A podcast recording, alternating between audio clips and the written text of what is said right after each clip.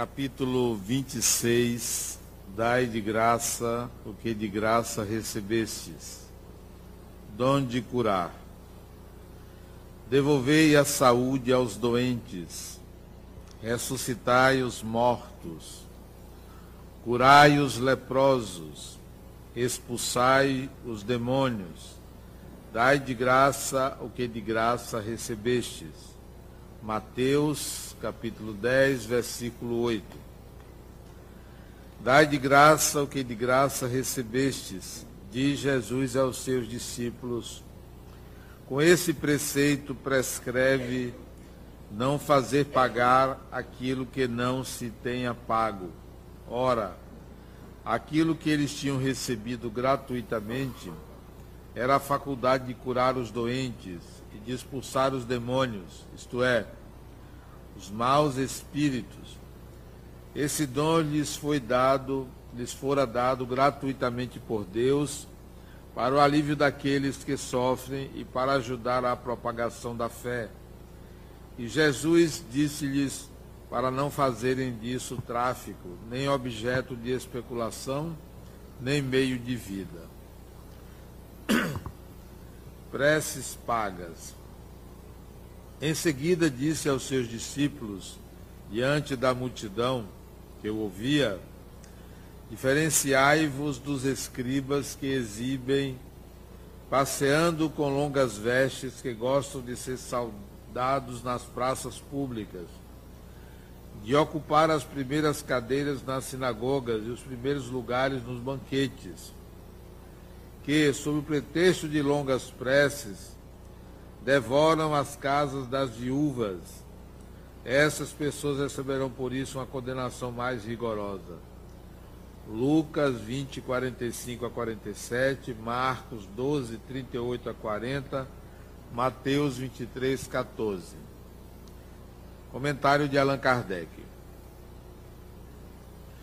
Jesus disse também: Não façais pagar as vossas preces não façais como os escribas que, sob o pretexto de longas preces, devoram as casas das viúvas, isto é, assambarcam as fortunas. A prece é um ato de caridade, um impulso do coração. Fazer pagar aquelas que se endereçam a Deus por alguém é transformar-se em intermediário assalariado. A prece é, então, uma fórmula cujo tamanho será proporcional à soma cobrada. Ora, das duas, uma. Deus dimensiona ou não dimensiona as suas graças pelo número de palavras. Se não precisas muitas, por que dizer poucas ou nenhuma por aquele que não pode pagar? É uma falta de caridade. Se uma só é suficiente, as demais são inúteis. Por que então fazer-se pagar por elas? É uma prevaricação. Deus não vende os benefícios que concede. Por que então aquele que nem mesmo é o distribuidor, que não pode assegurar sua obtenção, cobraria por um pedido que pode não ter resultado? Deus não pode subordinar um ato de clemência, de bondade ou de justiça que se solicita à sua misericórdia a uma soma de dinheiro do contrário, disso resultaria que se a soma não fosse paga ou se fosse insuficiente, a justiça, a bondade e a clemência de Deus seriam suspensas. A razão, o bom senso e a lógica dizem que Deus, a perfeição absoluta, não pode delegar a criaturas imperfeitas o direito de pôr preço à sua justiça. A justiça de Deus é como o sol, é para todos, tanto para o pobre como para o rico. Se é considerado imoral traficar as graças de um soberano na terra, seria lícito vender as do soberano do universo? As preces pagas têm um outro inconveniente.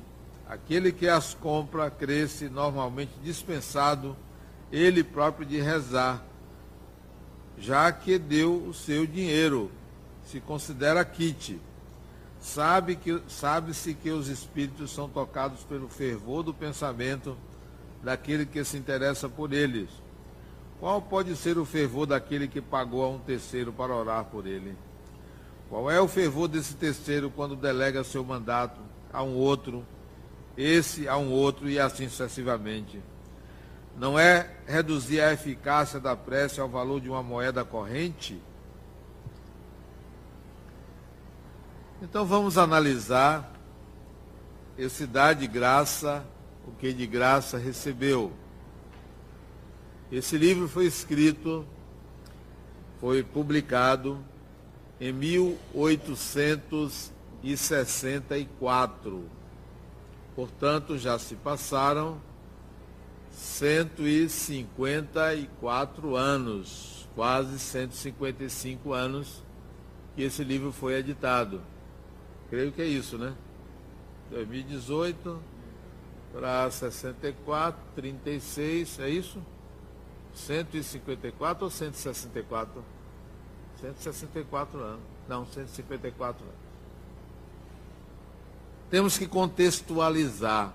Aquela época, a questão toda era: deve-se cobrar pela caridade que se faz, pela oração que se faz, pela cura que se faz? E Jesus era textual dizendo que não. Você recebeu de graça porque você vai cobrar. Não se deve ganhar dinheiro com assuntos relacionados ao espiritual. Isso vale para a atualidade. Médiuns que cobram serviços, sejam médiuns espíritas ou não, porque o fato de ser médium não significa dizer que a pessoa é espírita. A mediunidade não é patrimônio do espiritismo. Médiuns estão em todas as religiões e fora das religiões, porque o ser humano é naturalmente médium. Então, não se deve cobrar consultas, não se deve cobrar favores dos espíritos, nem sequer receber qualquer benefício em troca. Isto vale para hoje, como valia ao tempo de Jesus. Mas há um outro aspecto que eu chamo a atenção de todos, que não diz respeito a assuntos espirituais. Nós somos espíritos que reencarnamos e todo mundo traz uma bagagem das suas experiências pregressas. Nesta vida, nessa encarnação, você está acumulando experiência, você está aprendendo novas coisas. Algo que você nunca aprendeu. Alguém aqui em alguma encarnação passada aprendeu a mandar mensagens pelo WhatsApp? Não, isso é coisa nova. Essa comunicação via internet é algo novo, algo de 25, 30 anos para cá. Então é algo novo. Talvez um ou outro que reencarnou e desencarnou jovem e reencarnou logo pode já trazer essa experiência, mas será uma experiência muito pequena, porque foi por pouco tempo.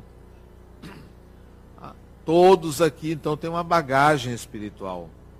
Trazem as suas tendências, trazem as suas habilidades. Uns habilidades para cozinhar, outros habilidades mais técnicas, outros habilidades artísticas, de tal maneira que nós temos muitas habilidades. E evidentemente entramos no mercado de trabalho com as nossas habilidades, nos preparando com outras competências para trabalhar e ganhar o dinheiro e continuar a sobreviver. Isso é natural. Mas tem certas habilidades que você não precisaria colocar a serviço de um ganho pessoal. São habilidades que podem ser úteis à sociedade, que você não precisa estar guardando, preservando, que significa estar usando essas habilidades de uma certa forma egoísta então, que tal você dar de graça isso que você não pagou para ter, pelo menos nessa encarnação, e você adquiriu em outras encarnações? Que tal você ensinar a outras pessoas a quem tema ensinar os outros para não perder a habilidade e ser passado para trás por quem você está ensinando. Há quem tem esse receio. Não, eu não vou ensinar isso porque essa pessoa pode me ultrapassar, pode ficar melhor do que eu. Isso é um orgulho. Tudo que você ensina, você distribui para a sociedade. Você amplia a melhoria da sociedade. Então você vai se beneficiar daquilo que você está oferecendo à sociedade. Lembro-me que há alguns anos atrás, cerca de uns 12, 13 anos atrás, 14, 15 anos atrás, eu resolvi colocar os livros que eu escrevia publicamente. Se a pessoa quisesse ler, poderia ler para a internet. Se quisesse adquirir, teria que comprar o livro. Há quem me dissesse, se você botar na internet, as pessoas não vão comprar. Mas o meu raciocínio é, se eu tenho uma ideia que eu considero boa, eu devo disseminar essa ideia. Ela não me pertence. Ela é do universo, então eu vou botar na internet.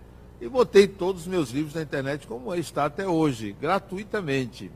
No site da fundação é pago. Que a pessoa compra o livro. Mas se quiser ler, pode ler, degustar aquela leitura. O que, é que aconteceu? As vendas aumentaram. Por eu disseminar, aumentaram.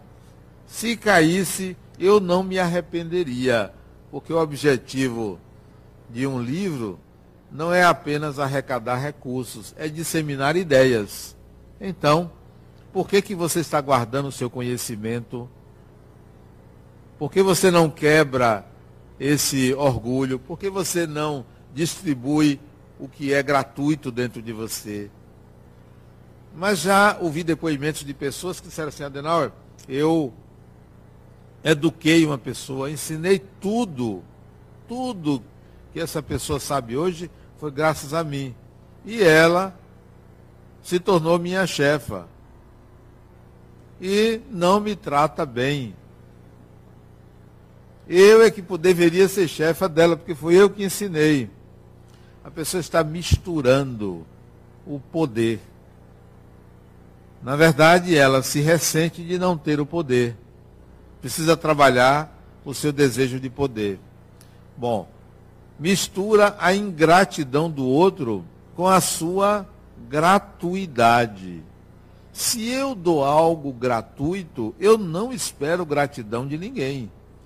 Se eu espero gratidão pelo que eu dei, isso não é gratuito. Eu estou cobrando uma, a partir de uma moeda. Então a pessoa mistura novamente gratuidade com gratidão. Se eu estou dando, eu não espero gratidão. Gratidão é reciprocidade, não é devolução. Então, mesmo que a pessoa que você ensina ultrapasse você, se dê por satisfeito, porque o ganho de um mestre é que o seu aluno lhe ultrapasse. Esse é o ganho. O ganho não é você estar acima do aluno. Isso é vaidade. Isso é orgulho. Então, se sinta satisfeito se uma pessoa que você educou está lá em cima. Pergunte aos professores e professoras se não se sentem bem ao ver seu aluno em evidência. Se sente muito bem, porque se sente parcialmente responsável por aquele sucesso. Então vale a pena você ensinar tudo que você sabe a todo mundo. Tudo, absolutamente tudo. Não tema é, que a pessoa ultrapasse você. Bom, e como é que você fica se você ensina tudo? Como é que você vai se sentir? Um vazio? Talvez, e esse vazio é bem-vindo. A melhor coisa que uma pessoa que quer aprender deve ter chama-se ignorância. A ignorância é algo valiosíssimo. Quem já sabe, limitou-se. Quem acha que o seu saber é suficiente, está limitado. Então, o vazio de ter ensinado tudo significa agora é minha vez de aprender. Agora eu preciso aprender, porque eu esvaziei o que eu achava que era só meu. Esse conhecimento tem que ser distribuído. Então, ensine a seu filho, a sua filha, a seu marido, a sua mulher, a seu pai, a sua mãe, ao empregado doméstico, ao amigo, ao desconhecido. Ensine tudo. Passe adiante para que você esvazie tudo isso que você acha que é patrimônio pessoal e exclusivo. Quem pode dizer que um conhecimento que se tem não é enxertado, não recebe a contribuição de outras pessoas, até de espíritos. Então você não é dono absoluto de uma verdade. Tudo que se produz tem a contribuição do passado. Todo conhecimento, ele evolui a partir de um conhecimento anterior. Ele não surge do nada. Nós hoje só vivemos uma revolução tecnológica. A humanidade só alcançou a tecnologia que hoje nós adquirimos porque lá atrás aconteceram experiências que levaram o ser humano à compreensão de que a tecnologia é possível. Então, pioneiros fizeram a revolução industrial, fizeram a revolução do conhecimento, fizeram a revolução agrícola. Saímos de seres humanos é, entre o animal e o ser humano de hoje para o Homo sapiens. Então nós temos uma certa sabedoria. Isso é produto da evolução. Isso não é de graça. Embora a gente aprendeu, como está até escrito aqui, Deus deu de graça. Isso é metafórico, porque o que é de graça, na realidade, é fruto da evolução. Você hoje só aprende a cozinhar porque houve muita, aconteceram muitas experiências com o fogo. Porque se não fosse isso, você não saberia cozinhar. Não é assim de graça. Nós aprendemos que é de graça. Nós aprendemos que o ser humano veio do barro. Deus soprou e apareceu. Quer dizer, hoje nenhuma criança, nenhuma criança aceita isso. Mas nas bases do nosso pensar tem essa ideia foi Deus que me deu isso. Ora, e a evolução fica onde?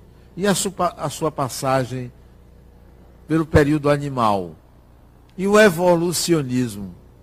Incrivelmente, existem pessoas que são adeptas do criacionismo. Há uma diferença entre o criacionismo e o evolucionismo. O criacionismo contempla a ideia de que Deus criou o ser humano como humano. Então nós não começamos da base, já nascemos humanos. A criação foi feita instantaneamente. Faça-se o ser humano. O evolucionismo, ao contrário, diz não. O ser humano de hoje estagiou em diversas espécies da natureza. Começou lá desde a primeira célula e foi se tornando cada vez mais complexa. Surgiu a consciência e veio a razão e apareceu o ser humano de hoje. Então, isso é evolucionismo. Mas ainda há quem acredite no criacionismo. Em parte, muitos daqui de hoje, do Brasil, século 21, ainda pensam que Deus deu de graça, assim, tome. Tudo que você sabe é fruto de um sacrifício evolutivo seu. Você passou por vários estágios. Você não tem consciência disso, mas passou. Olha o seu corpo. Você só tem um fígado, um estômago, um intestino, um pulmão, um coração, um cérebro, porque isso foram testes feitos na natureza ao longo dos milhões de anos para alcançar esse corpo humano que aparentemente é perfeito. É totalmente imperfeito. Você já viu uma coisa mais desnecessária do que orelha? Para que orelha? Ah, é para ouvir. Ora, você tem um um microfone que é um pontinho e ouve muito melhor do que orelha. Isso aqui é excesso. Se tirar, faz falta, porque a gente está acostumado a ter. Você já viu algo mais desnecessário que dois buracos na frente chamado nariz? É um negócio bem feio. O meu, então, é do tamanho do de meu pai. O, ser, o corpo humano, ele é produto de uma evolução que não parou. Vamos evoluir. Esse, essa gratuidade divina é uma imaginação nossa, é um mito. Não, tudo evolui. Nós hoje já não somos mais humanos. Sabiam que nós não somos mais humanos? Nós somos transhumanos. Porque o humano era aquele ser cujo corpo só dependia da natureza para sobreviver. O nosso corpo não sobrevive só com a natureza.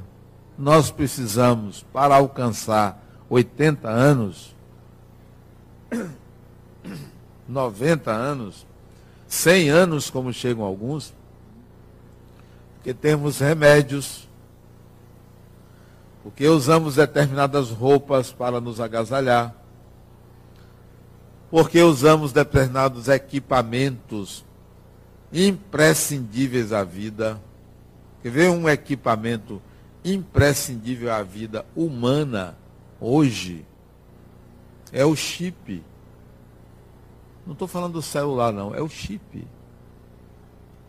Se não houvesse a tecnologia do chip, não tinha alimentos para 8 bilhões de humanos. Não tinha. Imagine sua casa sem geladeira. Que a energia elétrica depende do chip. Imagine sua casa sem geladeira. Funciona? Não, você vai precisar congelar alimentos. Num país quente como o nosso, não tem como congelar alimentos.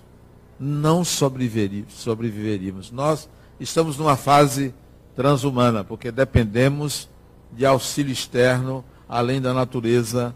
Nós dependemos de artifícios da tecnologia para a nossa sobrevivência. Senão, morreríamos em pouco tempo. Tudo isso para dizer que a evolução não é gratuita. A gratuidade, ela é uma metáfora. Tudo que você acumulou de conhecimento, de saber ao longo da sua evolução, foi fruto do seu sacrifício. Passe adiante, porque se você não passar adiante, você está embarreirando o progresso social, a humanidade que você é, faz parte depende da passagem do seu saber adiante. Depende do que você acumulou. Porque senão tudo teria que recomeçar. Não guarde tanto conhecimento. Passe adiante. E eu me refiro a todo tipo de conhecimento. Sou um escritor, escrevo livros para manter essa obra, não fico com nenhum centavo, porque não preciso. Talvez se precisasse, eu ficasse com alguma parte, porque não são livros de autoria de espíritos, é de autoria pessoal. Se eu não tivesse um trabalho, provavelmente eu venderia e ficaria com uma parte. Acho isso muito justo. Mas como não preciso, eles são doados à fundação. Pertencem à Fundação La Harmonia. E sabe como isso aconteceu? Há muitos anos atrás, minha filha que hoje tem 34 anos, minha filha do meio, estou dizendo a idade dela, ela tinha 10 anos. 10 anos. Nós estávamos almoçando, os três filhos e minha esposa, e ela chegou assim e disse, meu pai, os livros que você escreve, você ganha dinheiro? Se não, eu dou para uma fundação. Eu disse, mas que graça! Podia vir para a gente. Aí eu perguntei a ela, lhe falta alguma coisa? Você tem casa, comida, escola, diversão. Você está precisando de dinheiro? Não. Então, esse dinheiro que excede, ele vai para quem precisa. A partir dali, da pergunta dela, eu passei a doar em cartório os livros, em cartório, para que nenhum herdeiro depois quisesse receber dinheiro, não é? Nenhum filho hoje, nem a mulher pode dizer assim, ah, eu quero minha parte. Não tem parte, não me pertence. E não me pertence de fato. Eu fui fazer uma palestra num centro espírita em Poços de Caldas, isso tem uns 10 anos, e era sobre um livro meu. E tinha um trecho que eu precisava falar, e eu me esqueci. Isso antes da palestra, eu fui preparar, eu me esqueci desse trecho. Aí eu fui na livraria do evento pegar um livro meu para copiar. A mocinha da livraria estava lá com meus livros, vários. Aí eu pedi o livro para levar para onde eu estava, para a sala onde eu estava, que eu iria copiar. Ela disse, só se eu sou pagar. Não, mas é rápido. O livro só pode sair daqui se eu sou pagar. E eu, sinceramente, não ando com dinheiro. Eu tenho uma carteira aqui, só tem cartão de crédito, que na verdade está tudo no vermelho. Eu não ando com dinheiro. E eu não estava com dinheiro na hora. Eu disse, e agora eu preciso do livro. O livro só sai com dinheiro. Aí passou um amigo meu aqui de Salvador, disse, fulano, me empreste aí 20 reais para eu comprar esse livro. disse, mas Adenal, o livro é seu. Aí a mocinha disse, mas o livro é do senhor? Eu disse, não, eu sou o autor. Disse, não, o senhor pode levar. Por que, que o senhor não disse? Mas o livro não me pertence. A autoria não quer dizer propriedade. Não me pertence. Você está certa. Você agiu corretamente. Isso é um negócio. Você tem que vender. Não pode chegar qualquer um aqui e dizer eu sou Adenal e levar o livro. Para vocês verem que a propriedade não é minha. Não, não me pertence. As ideias passaram a pertencer a uma instituição. Então, vamos divulgá-las. Mais cedo, antes dessa casa nascer, a Fundação La Harmonia nasceu em 1994. Em 1992, dois anos antes, quando vieram as ideias de fazer essa obra, o espírito que um amigo meu que me assessora, talvez o verdadeiro autor disso aqui, detalhe que eu não sei o nome dele, não sei o nome, nem é meu mentor, que eu não tenho mentor. O, seu mentor é você mesmo, eu não tenho mentor. Não faça as coisas porque tem um mentor me guiando, faça as coisas porque acho que devo fazer. Esse espírito é apenas um amigo, parceiro, companheiro, não é meu guia, não tenho guia. Meu guia é a minha consciência e Deus. Então, dois anos antes, ele disse assim para mim: vamos fazer uma fundação que vai ter escolas, creche, é, atendimento médico, centro espírita, disse tudo que hoje existe, né? Ele disse que bom. Vamos, eu disse, vamos disseminar ideias. Vamos colocar estas ideias, que eram ideias de imortalidade, ideias espirituais, para todas as pessoas conhecerem a partir dessa fundação. Ele disse, é, mas tem um detalhe. Você só vai conseguir disseminar ideias se você fizer uma obra social. Se você não fizer uma obra social, as pessoas não vão aderir, porque o ser humano valoriza mais a caridade, a atividade social do que intelectual. Então, vamos fazer o trabalho social para atrair as pessoas para elas conhecerem o espiritual. Então, o objetivo desta casa não é o trabalho social. O trabalho social daqui é o nosso convite, é a forma de convidar. Porque o que nós queremos dar de graça à sociedade são ideias. Que tipo de ideia? Você é um espírito imortal. Ideia gratuita. Que outro tipo de ideia? Seja uma pessoa generosa. É outro tipo de ideia. Então, o trabalho social é para atrair pessoas e dar resultado. Não só atrai pessoas, como faz bem à sociedade. Mas o de graça é, são as ideias a serem assimiladas. Se nós nos atermos apenas à mediunidade, fica pequeno. Porque quem aqui é médium de cura? Quem aqui trabalha com cura? Talvez um ou outro. Olha, só uma pessoa.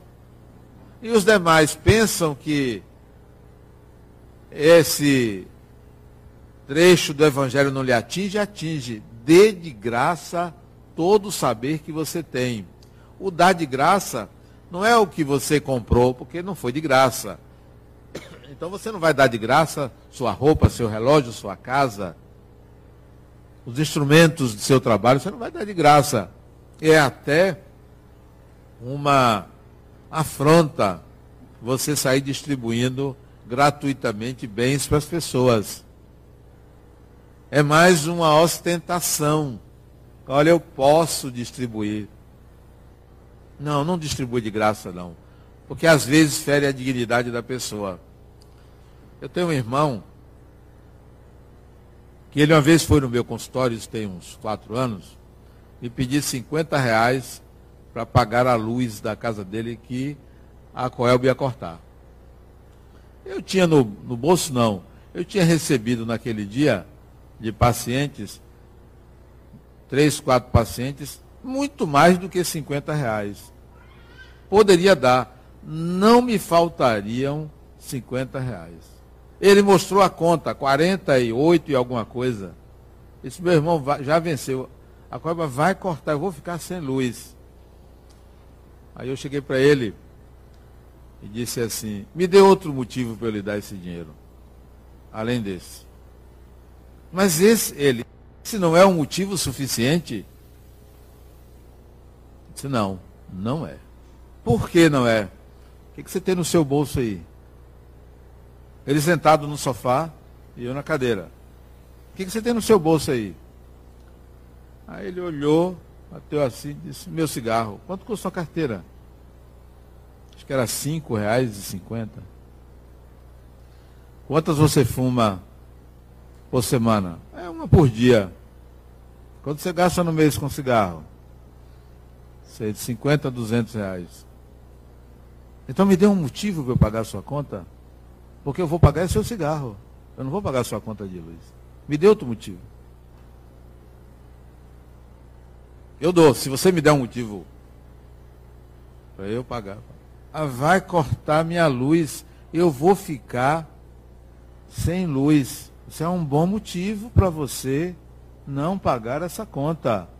Para você passar pelas consequências da sua irresponsabilidade. É bom ficar sem luz, vai ser um período curto. Você ganha dinheiro. Você não trabalha, ele é viúvo. Você recebe uma pensão da sua mulher que faleceu. Você recebe uma pensão. Nem seus filhos você dá dinheiro porque eles trabalham. E você quer que eu lhe dê 50 reais? Não vou dar, não. Ele saiu do meu consultório furioso. E eu, tranquilo. Sabe o que é felicidade sem culpa? Ele saiu furioso, bateu a porta da minha sala com força, foi embora.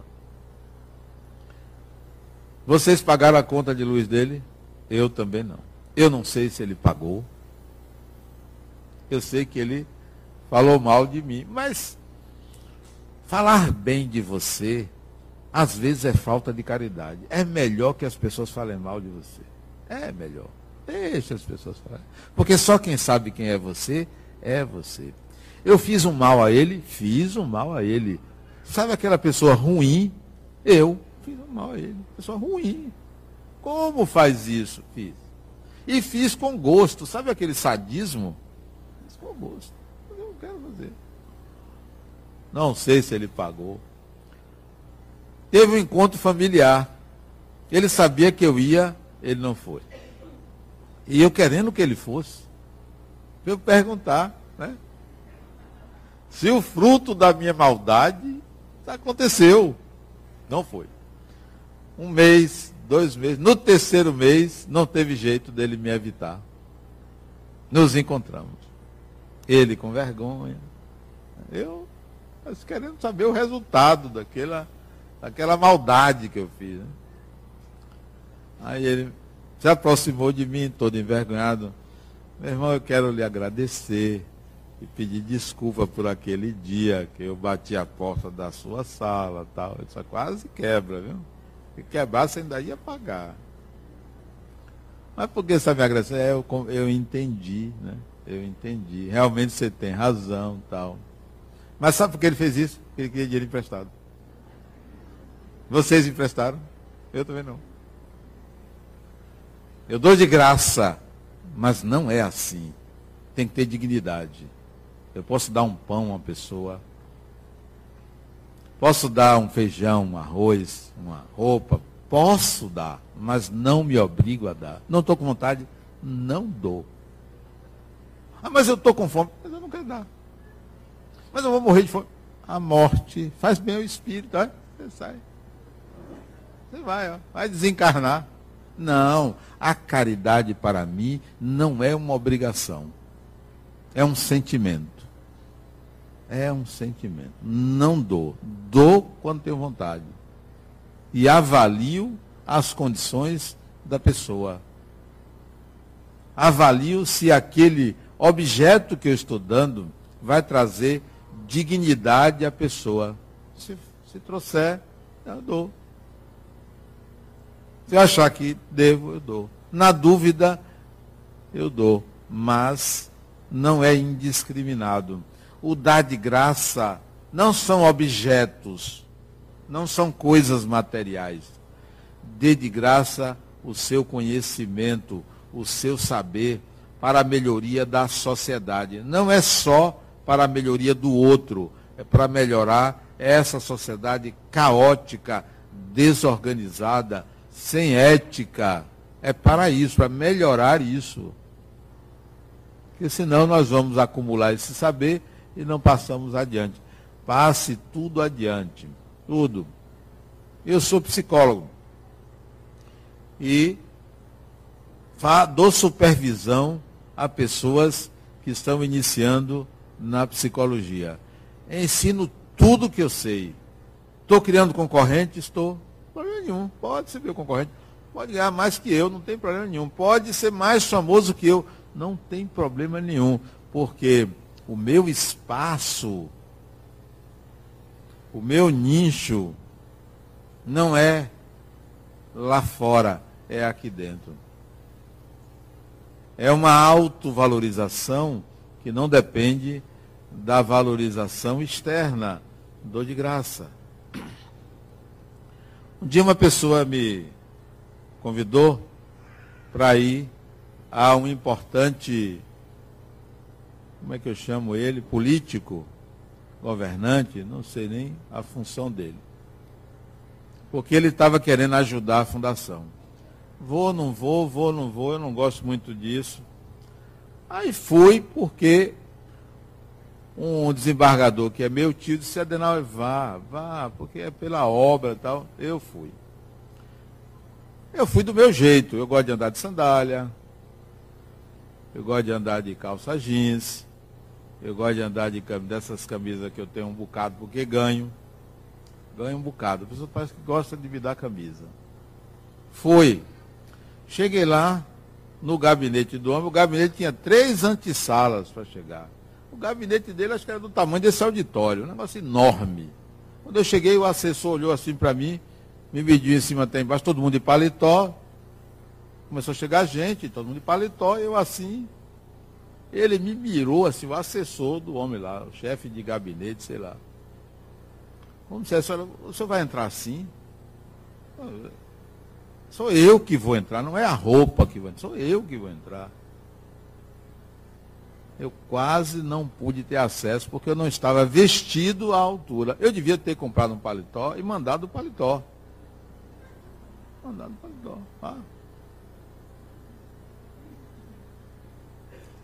A gratuidade, na gratuidade, não está na aparência, não está no formato externo, está no interno.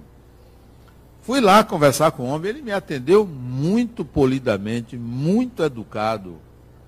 Esta pessoa não está mais no poder. Muito educado, mas me tratou muito bem.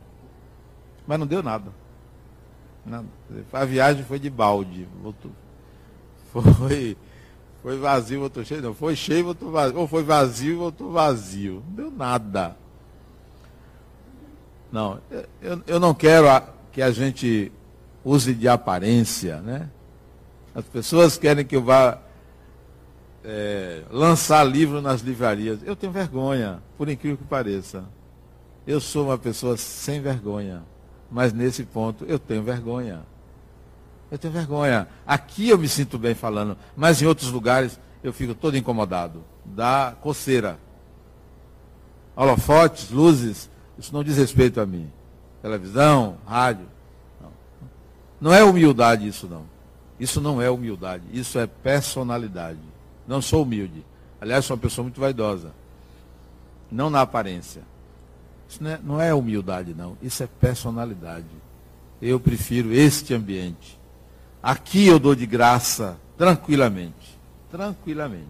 Então, o meu convite a vocês é que vocês a partir de agora, deem de graça todo o conhecimento que você tem. Cozinha bem, ensine a cozinhar. Fala bem, ensine a falar. Costura bem, ensine a costurar. Conhece física, matemática, química, ensine. Português, ensine. Tudo, tudo que vocês conhecem, passe adiante. Passe ao empregado. Passe às pessoas que estão próximas. Ensine sem censura sem critérios, pode ensinar tudo. É assim que a sociedade cresce. Não é você retendo o saber. Tem alguma habilidade? Ensine. Toca violão? Ensine as pessoas a tocar violão. É, sabe cantar? Ensine as pessoas a cantar. Sabe se alimentar bem? Ensine as pessoas se alimentarem bem. Eu encontrei um ali na cantina, disse, rapaz, você está gordo, rapaz. Rapaz, eu já, ele, eu já fiz todo tipo de dieta. Eu emagreço, mas não sei o que acontece. Eu perco 15 quilos. Você vê como ele está gordo. Eu perco 15 quilos. Depois eu ganho 20. Aí disse, eu vou lhe ensinar de graça uma coisa. Deixe de fazer dieta. Deixe de fazer dieta. Coma tudo que você quer. Tudo tudo, mas resolva a causa da sua compulsão, que se chama ansiedade. O seu problema é a ansiedade. Não tem dieta que dê jeito, cure a ansiedade. Aí ele me perguntou, eu sei, mas como é que eu curo a ansiedade? É eliminando uma coisa que é notória em você. Ele disse o que é? A preguiça. Vá trabalhar. Você é preguiçoso. É.